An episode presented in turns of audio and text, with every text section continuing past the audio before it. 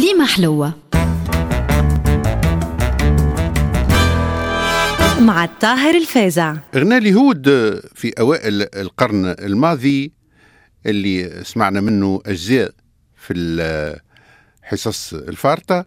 ما جاش من عدم أما كان مستوحى من الفن الشعبي التونسي. لذا يلزمنا نعرفوا به. الفن الشعبي التونسي جاي من زوز قوالب أساسية. القالب الهلالي البدوي الشرقي والقالب الأندلسي الحضري الغربي. القالب الهلالي جاب الملحون وتعبيره الغنائي الموقف أكابيلا وإلا مرفوق بالقصبة أو الزكرة والإيقاع طبل أو بندير أو قصعة مغلفة بجلد جمل والملحون هو سلسلة من الغناء مبنية على الطريق la voie وتتكون من طالع يكون أخضر وإلا نجع وإلا كوت في وصف الطبيعة أو برق أو ضحضاح في صيغة تختلف حسب الجهات composition modale وتكون صالحي وإلا صوت وإلا عبيدي وإلا طواحي وإلا شهيدي وإلا ركروكي إلى آخره.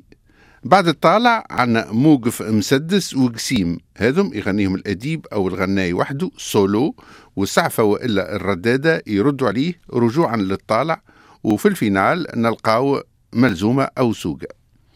والأداء يختلف حسب الجهات. ثم الحيتي هو غناء بلدي وتقنياته الموسيقية متطورة وثم الغناء الساحلي نلقاوه في بلدان وقرى الساحل ويتسمى طريق مانيير يتغنى في المكنين والوردانين وبنان وبني حسان ولمطة وزرمدين ومساكن وغيرهم. وعنا غناء السواسي والشربان ومن أشهر الغناية محمد صغير ساسي. وعنا الغناء الريفي من جهة المهدية ملولش الرجيش سيدي علوان.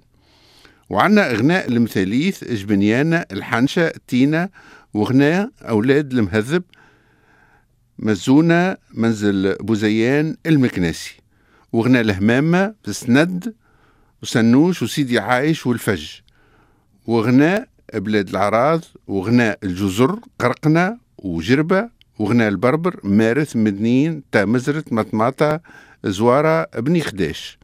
وغناء ورغمة تطاوين بن قردان زرزيس بير الأحمر. وغناء نفزاوة قبلي فوار برغوثية.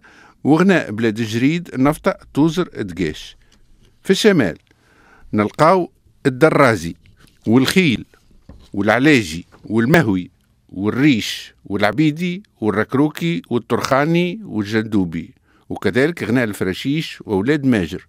نتعداو توا للقالب الثاني اللي هو القالب الأندلسي اللي جابوه اللاجئين الأندلس وعمل نقلة نوعية كبيرة في تقنيات الموسيقى والغناء لأنها كانت رقيقة ومهذبة ومفرطة في الدقة وغنية في التوزيع الموسيقي وفي مواضيعها فانبهروا بها التوانسة بصفة عامة والنخبة بصفة خاصة. ونشر المألوف على ضفاف وادي مجردة على خاطر الاندلس كان اختصاصهم الزراعات السقوية.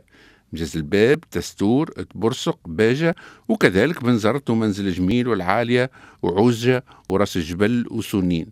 وهكا أمكن المحافظة على النوبات و13 نوبات أو الطبوع هما الذيل والعراق والسيكا والحسين والرست ورمل الماية والنوى والأصبعين ورست الذيل والرمل والأصبهان والمزموم والماية كلهم ملمومين في نعورة الطبوع. les treize modes.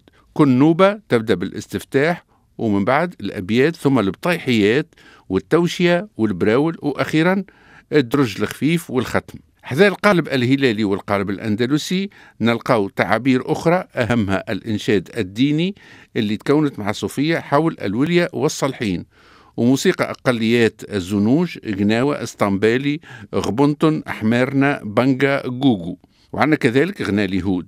بالنسبة لتعابير الأقليات من الزنوج نلقاو اسطنبالي مرتبط بزاوية من زوي الأربعة تاع الولية سيدي سعد في مرناق سيدي مرزوق في الجريد وسمارة غربية وسيدي منصور في صفاقس. في تونس نلقاو بوسعدية وفي الجريد البنجة في جربة نلقاو الجوجو وفي مدنين نلقاو عبيد غبونتون. ونخلطوا أخيرا للمزود في أوائل القرن الماضي كانت الفرقة تتكون من مزاودي وزوز ولا ثلاثة بنادرية وعلى ذاك يقولوا بنادر ومزود. والدربوكة ما دخلت كان في الخمسينات وساعات معاها طبيلة وكانوا يغنيوا أغاني صوفية أما مجردة من روحانيات ومبسطة تتلائم مع الأوساط الشعبية في إطار دين الله يسر وبعض المعتقدات في بركات الولية مع إيقاعات قوية وحفالي وتهز الوسط. ومن بعد يدوروها غناء أخضر في إطار المثل القائل أعطي الفرض ونقب الأرض. وثم شكون يطلب نوبته ويحب على بابا جلول عليك نمدح وعليك نقول ولا على سيدي عبد القادر الجيلاني ولا فيك الخصلات ولا نوبة أم الزين البهلية ويهبط يشطح حتى يتخمر. يا لله مريض عليك دخيل ريض عليك دخيل. نادوا على أم السين يا لله نبدا بسم الله. ندخل بالحلة يا